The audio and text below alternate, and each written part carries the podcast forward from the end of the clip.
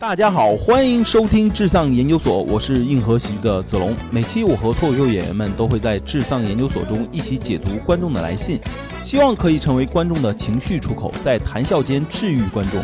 希望我们的观众能丧气退散，开心每一天。Hello，大家好，欢迎来到至上研究所，我是子龙。Hello，大家好，我是大雄。Hello，大家好，我是小苏。Hello，大家好，我是渣渣。哎，我们今天请来了一位新朋友啊，渣渣，小苏介绍一下吧。呃，渣渣呢是我们子龙老板的助理，也是我们公司非常非常漂亮和精致的，而且会化妆的女性。高质量女性，好好对，就是上班化妆这个事情真的是太尊重我们了，你知道吗？今天主题是比较特别，一般我们智丧会读一封听众的来信，今天呢我们会读三封，因为我觉得他们问题有点差不多，所以呢大家读完之后呢，有可能知道我们今天为什么会请来一位女性，然后做嘉宾。要不然大雄先读第一封吧。你好，我是叉叉叉。我最近被之前相亲中意的男生表白了。之前呢，我也有点喜欢他，但自从他表示是否可以变成男女朋友之后，突然我有点抵触了。甚至他每次给我发消息，我都有压力。我呢是母胎单身，没有什么男生朋友，甚至要好的女生也只有两个，所以不是吊着他的那种人。以前也有这种情况，想谈恋爱，看见别人秀恩爱呢，也很羡慕。但是每次就要暧昧的时候，或者我感觉这个男生感觉不太一样，或者我感到这个男生感觉不太一样的时候，我又开始躲避了，就感觉哎呀，谈恋爱这么麻烦吗？要天天聊天，感觉都没有自己追剧啊、吃瓜的时间了。家里人也说我不小了，我不知道这次是要忍一忍、坚持一下、接受对方，还是要怎么样。我的困惑主要是谈恋爱的日常到底是怎么样的？我到底要不要尝试去改变一下这种状态？就是我这种习惯了单身的状态。来，要不然黄美丽这一封，然后让我们有请渣渣来读一下。您好，我是黄美丽。我最近遇到的事情呢，就是我在健身房有个暗恋的男孩子，但是因为健身房的关系，今天或许是我们最后一次见面，心里真的好舍不得啊。还没主动要别人的微信，还不知道他是否有女女朋友，甚至家室。拿容祖儿的一句歌词说：“还没恋爱就要怕失恋。”关键我们连一句话也没有说过，笑死了。当代人是不是都像我这样？没有感情喜欢但是不主动呢？我心情已经不好了有一个礼拜了，真的好郁闷。我的困惑是，下一次遇到心动的男生，应不应该主动啊？求求了，帮我解答一下啊啊啊！两个潮汕人跟两个 Siri 差不多，这感觉。来，小苏给他们打打样。你好，我是小田。最近遇到感情上的困惑，怎么说呢？就是我以前的恋爱太投入了，经济精力都大量投入，永远都在工作，根本不敢谈恋爱，导致我现在根本不敢接受任何人，觉得所有人都想拿我点什么。我觉得怎么找个人这么难呢？所以自己咬牙跺脚买了房子哈，但是首付完压力太大了，每天掉头发、失眠，根本就像疯了一样。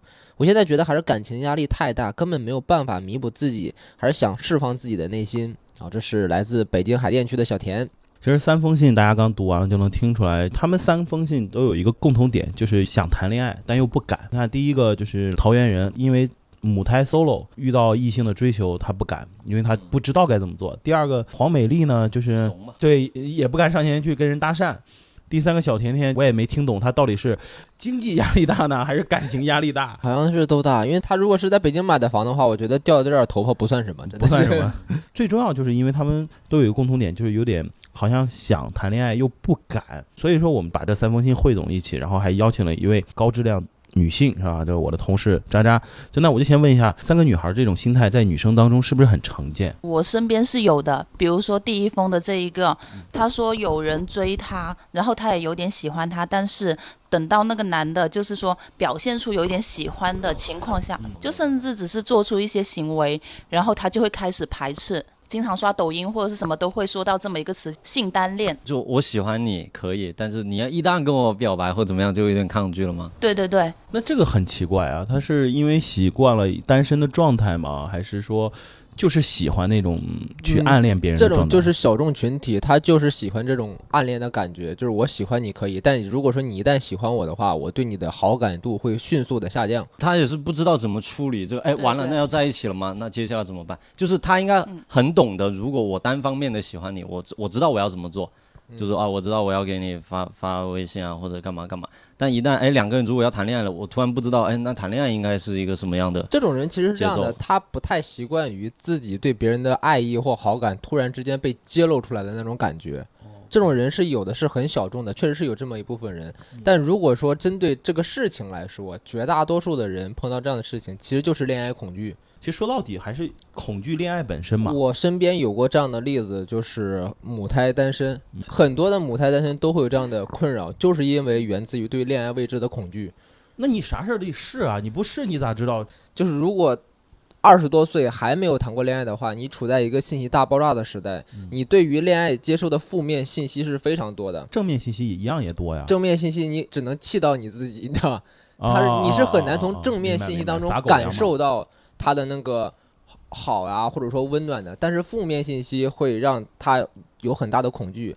嗯我身边有很多很多的女生，她们都有一个恐惧叫生育恐惧。谁说谈恋爱就一定要生孩子呀？不是不是，我就说道理其实是一样的，就是我没有经历过这个事情，嗯然后呢，我听到了太多的人说生育嗯带给女性的一种痛苦也好，或者说一些不好的后果也好，所以我会对这个事情本能的去恐惧，我不敢去尝试它，或者说我本能的去抵触它。那其实恋爱跟这个道理是一样的。我身边有太多的人，就是恋爱之后各种不好啊，或怎么样，所以说会有本能的一种恐惧感，然后导致他不敢去尝试。那你说像第二封黄美丽，她就是遇到了一个心仪的男生，然后她也不敢去追求，也是属于这种心理吗？呃，这种就是怂逼。他他他单纯的怂，渣渣呢？是不是也会觉得他很怂吗？就是会分情况嘛，像他不主动的话，他可能是如果有共同好友圈的话，是怕被拒绝了或者是丢脸。但是像他这个，看他写的是健身房，就是他的好友圈应该是比较小的，所以是建议他主动去做这个事情的，并且你主动不一定是要表白，你可以去撩，就释放你的魅力这一些的。哎，有点东西啊。对，而且你呃换位去想，如果一个男生他过来加你跟你聊天，你不一定会觉得你是会猜测他是不是喜欢你，但你不会很绝对的去说他就是喜欢我。所以你换位的时候，你自己再去做这个事情，就啊不会觉得那么丢脸了。你只会觉得，哎，他是不是想就是无聊想跟我交朋友？那你为什么会跟女生要微信呢？如果你不喜欢她？因为有可能只是想睡他，对啊，对啊，也也是是一个意思嘛，就是这想一种喜欢喜欢你一定要分得清楚。对，在在女生眼里是不一样的。黄美丽先就就说她，她还比较简单，因为她这个她这个事情就是你就鼓起勇气就行了。我觉得她是不是担心，她觉得自己没有一些技巧，就怕直接被拒绝，我很尴尬。我不建议，就是说非常莽撞的说，我喜欢一个男生，我鼓起勇气去跟他干，一定要。有技巧迂回啊，或者怎么样。我跟你说，，我就是一个非常嗯，被动的人，我太喜欢被动了。但是你就我我不会主动你，但你知道？你知道你不主动不代表你不作为，你知道吧？你可以不主动，很多女生都觉得哦，我作为女生不应该主动，但是你不能不作为。就是你不主动的前提是你要释放信号或者释放你的魅力，你要去给他制造机会，让他主动迈出那一步，然后让他过来找你。当年在北京，小何跟我说过一个事情。嗯、小何在健身房里面，然后因为他每天早上去练嘛，然后练的又很好。他说有一个就是应该是一个美少妇，嗯然后呢就看上他了。他一跟我说是看上他，然后就在他面前开始做这个就是拉伸和臀围的这种动作，然后还看着他。然后小何戴着耳机听着歌，然后走过去跟他说了一句：“他说你让开一点，你挡着我镜子了。那这是碰到直男了，没有办”法 没有没有，小何就是就是就正经。小苏刚才说的那个不一定直接的去要微信方式嘛，你可以通过散发自己的魅力让对方来找你要嘛，这是一种方法。但他现在这个情况是，他那个健身房最后一节课了，就之后见不到了。就是在这种危急情况下你，还不得出手啊？就得主动一点了。就是你为了让自己不后悔，不管会不会拒绝，你都应该尝试试一下。当然你在要微信的时候，还是要有点技巧。你你就就问他，你说你这块儿练的挺好，动作做的很标准，就能不能来帮我？或者通过教练去要微信也可以啊。不要这种情况，千万不要通过教练去要微信，男生会猜想很多，你就直接去要。他现在就是怂嘛，当然每个人在当面要微信都会比较怕。我这辈子也就要过一次。我觉得黄美丽她之所以不太敢要，我觉得她她是不是还是怕被拒绝吧？不？我觉得她还是因为之前要么就是单身，或者说她恋爱经验很少，或者说她以前的恋爱经历应该也是被动的。所以他不不是特别敢主动。我的那封信，小田可能就是典型的恋爱后的应激反应，你知道吗？就是说，因为之前的一些恋爱经历让自己受到了伤害，所以现在有有一点点反弹，就本能的去抵触，你知道吗？尤其是他现在买了房，房贷压力又比较大，所以整个人的精神上是非常焦虑的。我个人是非常不崇尚，就是说在你有很大的经济压力的时候去思考恋爱的这种问题的，因为一定会让所有的事情都变得很糟。我觉得恋爱和工作。就是或者搞钱，它本身其实就不能是放在一起的，它其实就是你生活的两个部分。但是我觉得你都可以是同时去尝试，没有说哪个会影响哪个，因为大家都是成年人，又不是上学嘛。不，你这就是说反了，反而上学的时候没压力，爱谈怎么工作？你想想，我现在周六日就演出，这种没时间谈恋爱了。我之前也觉得学校的时候恋爱为什么纯粹一点？因为当时我们没有经济压力，嗯，没有工作压力。甚至你家庭、你的父母那个时候还是都还比较健康，所以家里人也不不一定需要你去照顾或怎么样。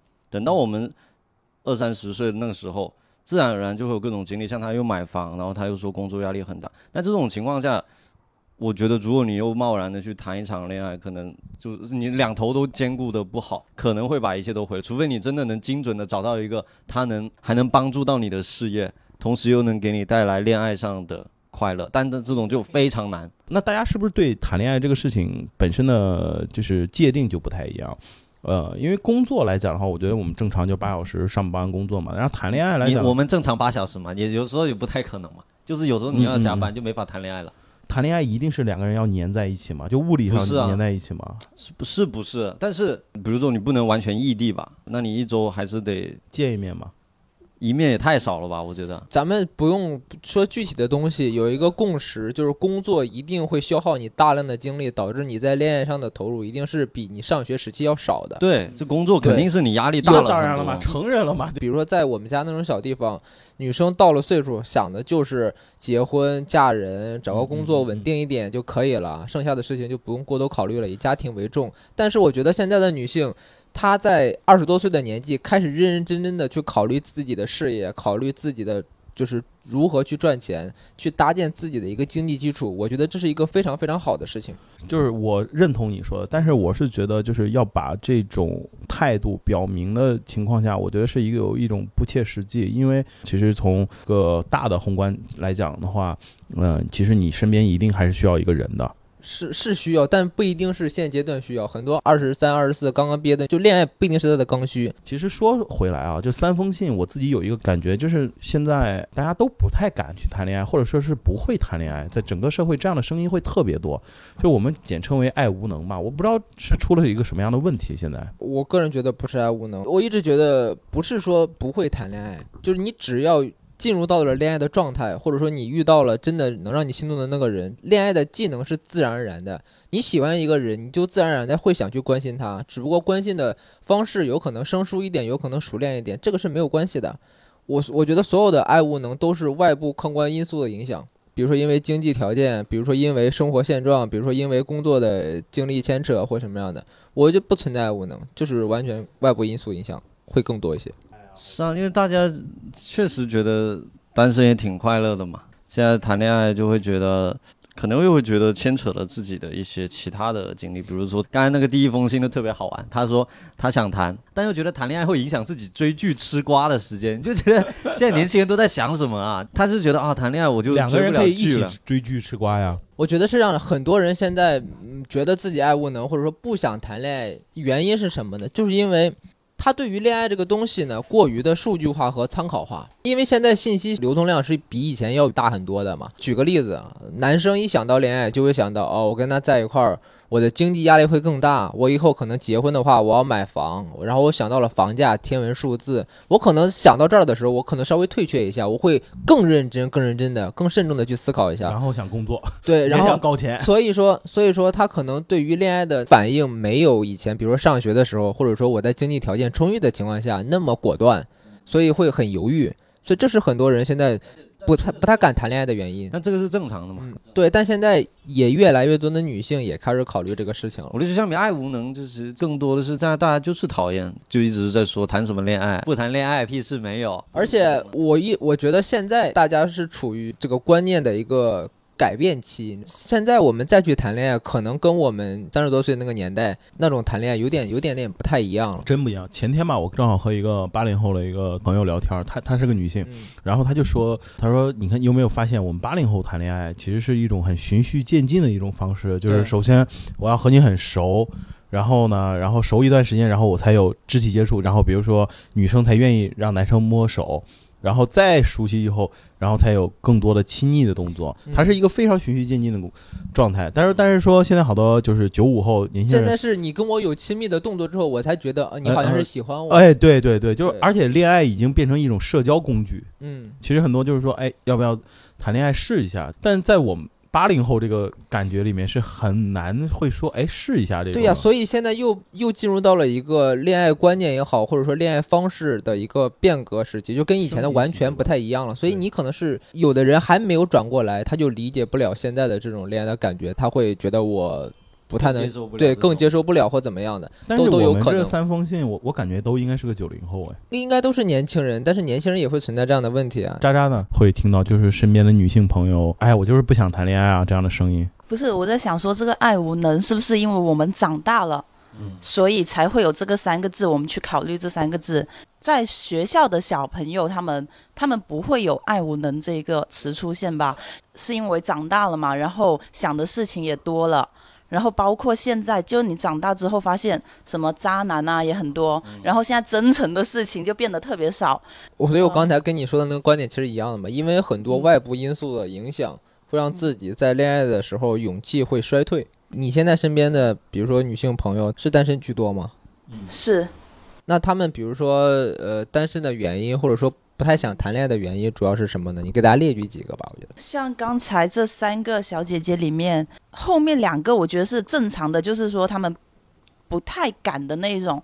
但是第一个她是有一点，就是她是需要去咨询一些专业的人去给她一些建议的，因为我感觉我身边有一些人，他就是这样子的一个类似于性单恋。的这样一个状态，他们在网上说的更严重，就是说有一点病态这样子的。他们其实不是说不喜欢一个人，他是喜欢了之后会排斥这个东西，他是永远解决不了的。这样建议看医生。是是是因为他是是在反复横跳的这种矛对对对，盾心理就是这，样子会的。有没有一种可能，就比如说我我喜欢这个人，是因为他非常的跟我在另一个层次，就是类似于明星或怎么样的一个，这一类人适合追星，就永远追不到。对啊，他突然觉得，哎，你喜欢我，你怎么掉下凡间？你怎么会要喜欢我？对对跟我平对对等起来了。对啊对他就可能失去了一些光环，突然对，就是有可能是瞎猜的嗯，瞎猜。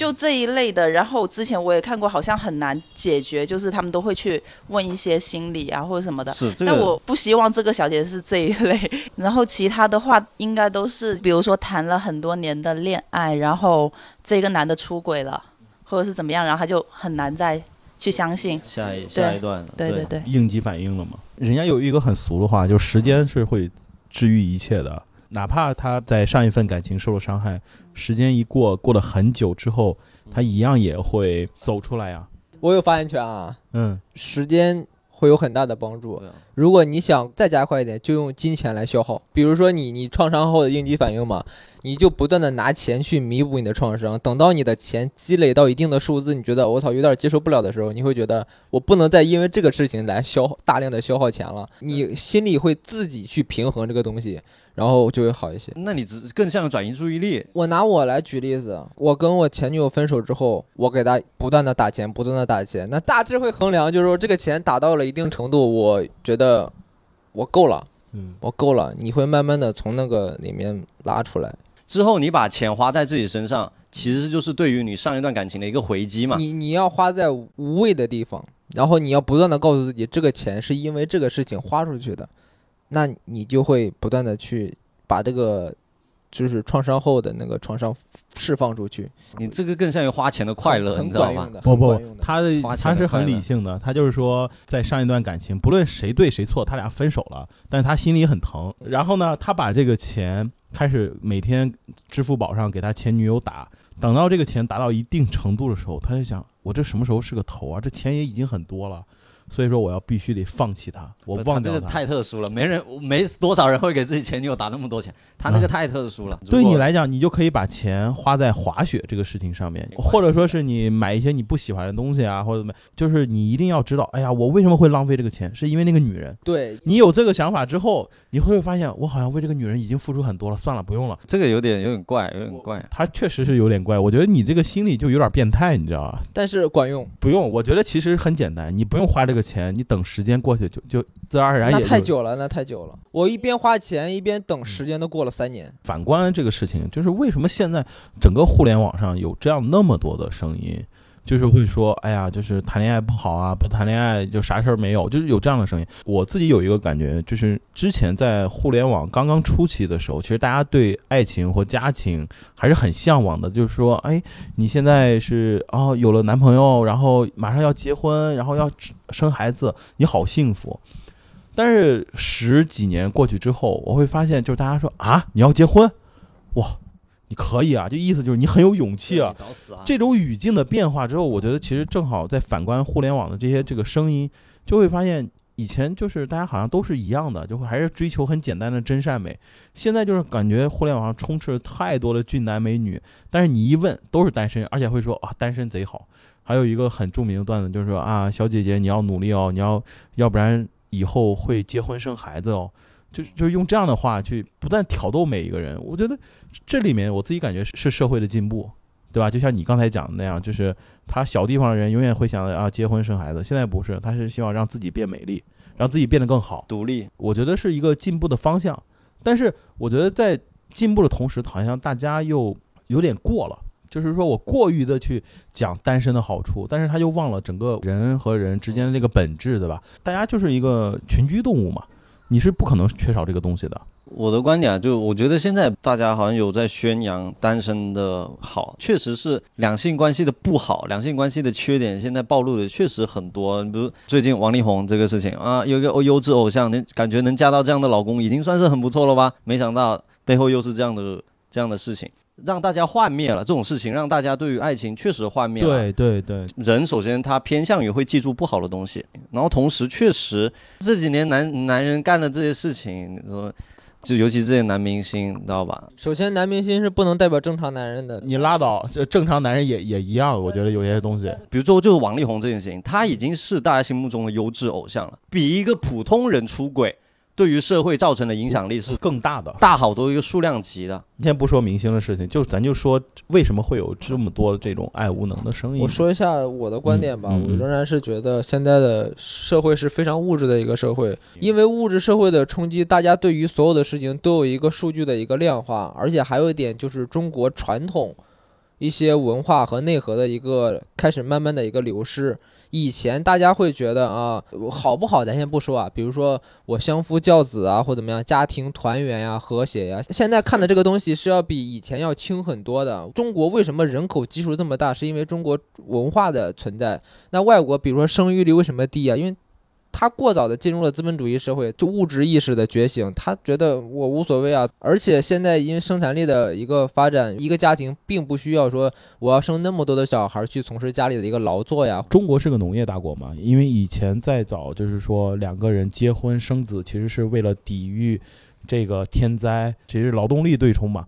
那现在来讲的话，其实大家其实都是不愁吃不愁喝，反而这其实可以真真正正享受谈恋爱的时候，好像大家又不愿意了。我就是说，就传统观念，咱不说它好坏呀，这种观念的慢慢的一个淡化和缺失，会让大家觉得哦，结婚不结婚没有那么重要，我生不生小孩没有那么重要。嗯，既然不用生小孩，那就不用结婚。那既然不用结婚，那其实我也不用谈恋爱，我就随便玩玩或者不单身都 OK。就是说，这种观念的慢慢的一个改变，会让大家觉得哦，那现在我想谈我就谈，我不想谈我就可以不谈。那这样的观念一旦出现，那比原来那种我一定要谈恋爱、一定要结婚、一定要生孩子，那肯定这个恋爱的几率就会下降很多嘛。呃，渣渣呢？你自己作为一个女性啊，尤其又生活在深圳这种城市，就一线城市，你自己怎么去看就是恋爱这个事情？它对你来讲有负担吗？就是一个比较随意的事情，就可有可无就是可有可无，嗯嗯，包括结婚或者是生小孩都是一样。那你爸会说你吗？我跟我妈他们有说过啊，我就说我没那么想生小孩之类的，这些都有。你看现在女生很多都是这样想的。但是你这等于对于潮汕人来讲很难能接受啊。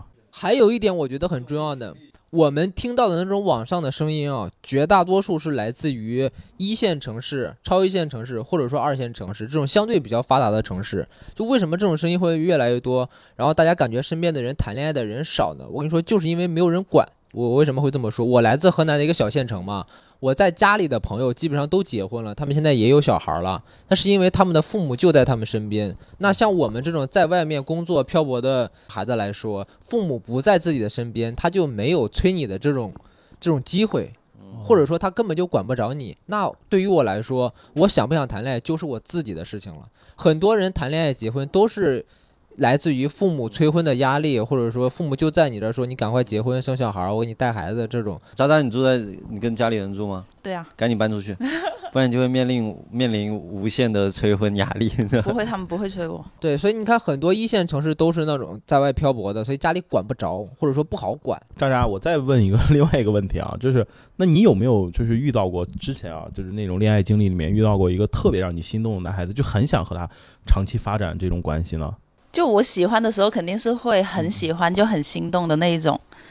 然后我也会排斥，就是跟刚才第一个小姐姐有点像。就我之前前任，他很想跟我见面。其实我他追我的时候，他还没追我的时候，我是很心动的。对，我们一起出去呃出去玩啊，或者什么这些的。但是直到就是说，他表现出喜欢了，我们也尝试在一起这样子的，然后我就会慢慢的、慢慢的。对。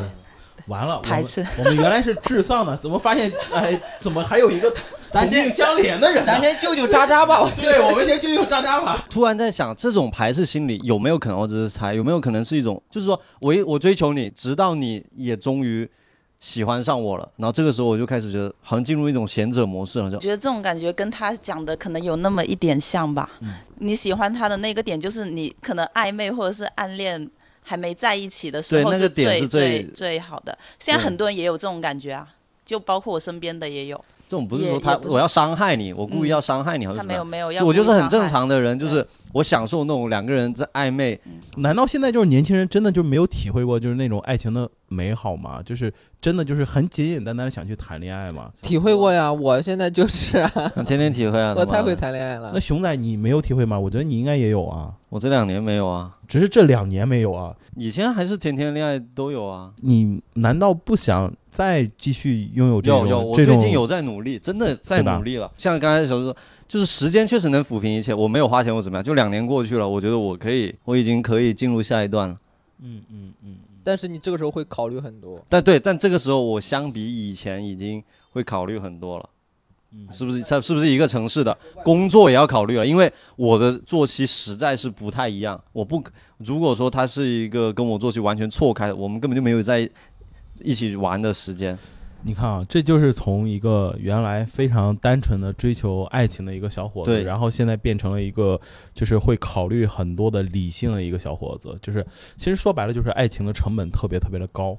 然后让大家就是去会考虑很多很多的因素，比如说时间成本呐，然后精力成本呐，或者说是这个成功率啊等等。就这个东西，就是人一旦理性之后，其实你考虑的因素会越来越多，反而其实也会让你对爱情会消解很多的。对，越来越难。你会但是我我我觉得这个问题有意思点就在这儿。就是《黑客帝国》里面，他在第二集的时候，他其实就讲一个点，就是人工智能它已经能测算出人类所有所有的步骤，但是唯独测算不出男主和女主爱情的变量。其实也能说出来，就是爱情本身是非理性的。对呀，爱情本身是非理性的，但是现在的人去接纳和面对爱情的时候，往往去理性的用数据来判断，这是非常不对的一点，所以会让大家就是说没有勇气去迈出那一步，或者说迈出去的很艰难。其实我觉得你可以去试，哪怕你失败了，我觉得你心里是干的，但如果你不去做这个事情，一直会在你心里就反复横跳。我觉得这个东西就是你，你一定要勇于。恋爱就哪怕失败也没有任何问题。对我，而且我觉得现在谈恋爱的成本没有那么高的。嗯嗯，该试你去试。那那就问一个很简单的问题：你假设你是个女性，你会找自己谈恋爱吗？我不会吧？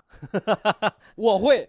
我要是个他说你会找你自己。我要是个女性，我一定会找我自己谈恋爱。啊，我和你一样，我我都不会找我谈恋爱。只能说你自恋，我不是，我就是觉得我好。那不就自恋？那不就自恋吗？渣渣呢？如果你是一个男生，你会找自己谈恋爱吗？会，那最后一个三个小姐姐，她既然能投稿，然后讲这个事情，其实说明她们还是很想谈恋爱的。那有没有什么办法让她们走出来，或者学着谈恋爱？第一个的话就是去克服一下，然后跟对方去讲出自己有这么一个需求。那第二个小姐姐呢？就是第黄美丽二个那个黄美丽，就是她要去主动啊，去追啊，因为她跟那个人又没有共同的好友圈子，肯定是要主动的去加，然后不一定要去表白，但是可以去跟别人聊天。然后第三个呢？那个小田，第三个的话，他是不是之前找的都是那种条件不符合他要求的，就是嗯，类似于什么软饭男啊这样子的，还是怎么样？因为我看他就是就说怕对方什么拿拿他点什么东西啊嗯那一种的，然后他自己可能也比较经济上有压力，那这样的话只能建议他就是找一个条件好一些的，嗯然后他就不用考虑这么多，呃，嗯就是嗯会一加一至少大于二吧，不会小于一这样子。就他明确好自己的需求，嗯就他到底想找什么样的人，你自己明确好再去找。嗯。那小苏呢？有有什么？第一个，来自新疆的姑娘，我觉得她的建议就是先明确自己的的需求是什么，先想明白这个之后，再去去做一个抉择，不要说啊，那这个男生最近跟我表达好感了，跟我表白了，我该怎么办？先自己想清楚，因为你自己不清楚的话。你永远不会知道怎么办，甚至说你最后坚定的说，呃，那我跟他在一起试试吧。试完之后，你你也会你没有想清楚的情况下，也只会给你带来痛苦。然后第二个黄美丽呢，就是你你想要认识一个男生，可以通过制造意外的这种方式是很好用的一种方式。嗯然后制造意外的话，你们之间就会产生联系，因为比如说你去要微信的话，你们俩的联系是很少的，或者说太过于单方面的一个联系了。比如说你加了他之后，你跟他说话，他他回应的很冷淡，那你自己心里就难受了。对你你制造了一个意外，然后呢，他会迫使开车两撞他，不不一定是开车撞他，他会迫使两个人都要做出反应。真的招好多呀！他这他用了这一招之后，就大家都是平衡的。对，因为如果是单向的，只是说我要微信，其实就有一个人必须单向出输出。有一个主动，对对，一旦有主动之后，就不失就失衡了，而且你反而不好。通过嗯制造意外也能看看得出来一个人没有意识情况下的一个本能反应，嗯，然后会邂逅更多的可能。对看他的一个态度，这个是很好用的一个方法，可以建议你试试一下，不要知道出车祸那样的大意外就可以了嗯啊。最后一个小田，我觉得先不要想谈恋爱，先处理好自己的一个经济问题，先缓解自己的压力。就是你在一个比较焦虑的情况下，你是一定嗯相处不好一段感情的。你是没有办法去好好的去经营一个感情的。你在跟他谈恋爱的过程当中，不断的去想啊，我还有经济压力，我还有别的。因为当你有经济压力的时候，你谈恋爱，你或多或少的会希望别人帮你分担你。会吐槽呀。对，然后呢第一，这对别人来说是一种压力；然后第二个，你自己本身也焦虑的话，你可能会衍生出各种各样杂七杂八的情绪，很难去好好的去面对这段感情。对，小田这点我是同意的。我觉得建议就先别谈，先别对谈，那他先处理会不会有一种可能，就是他一直处理不了自己的这个压力，然后就永远不用谈那了？就算了呗。那就算了，这辈子这辈子就这么过去也没啥呀。自己和自己的房人是过过一辈子吧。人是会越来越好的，他一定能处理好，一定是先先缓解好、熊仔呢？小田那个就也是建议先先缓一缓吧，先让自己压力别那么大了，干点别的事情。万一谈个恋爱被渣男骗了，那不得雪上加霜啊，是吧？另外一个就是搭讪这种事情，我觉得小苏小苏那个答案已经是非常非常就是顶了，就你制不能造意外，对撞他嘛制造意。外已经没有比这更好的办法了。但是还是那个道理，就是你得有这么一个胆呐、对对，他有这个胆，其实大家最多更多的不是说我不知道呃技巧，而是而是说我要怎么突破我这个心理的嗯。防线。你看我平时我上台演出是吧，嗯。大家都觉得哇这个人应该是比较外向很大。的，真的我你要我去叫要女生微信，我真的是要不我真的是不敢，嗯，我是真的怂，真的我就突破不了我那道防线。就是你不是在大众视野的这种人的话，你敢去吗？我不敢，也不敢。就是就我比如我现在在楼下看到一个，我真我也不敢，你知道吗？哦我就是这么怂。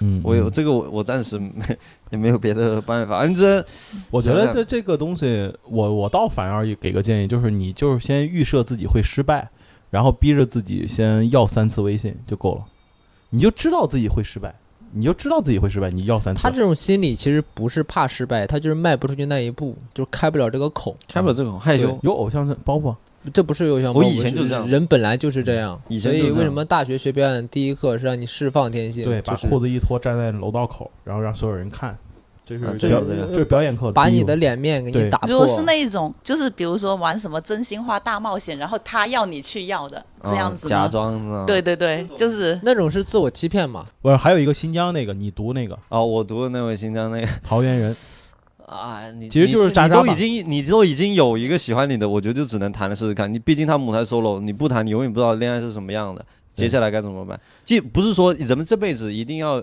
呃谈一个很长很长的恋爱，但是不谈一次，我觉得浪费这一生了吧？人最重要的是多体验不同还是的生活嘛。谈谈一次吧。嗯，谈一次对啊吧。今天我们聊的有点散，爱情就是无厘头的，我跟你说。对，而且千变万化，每个人的爱情其实都不太一样。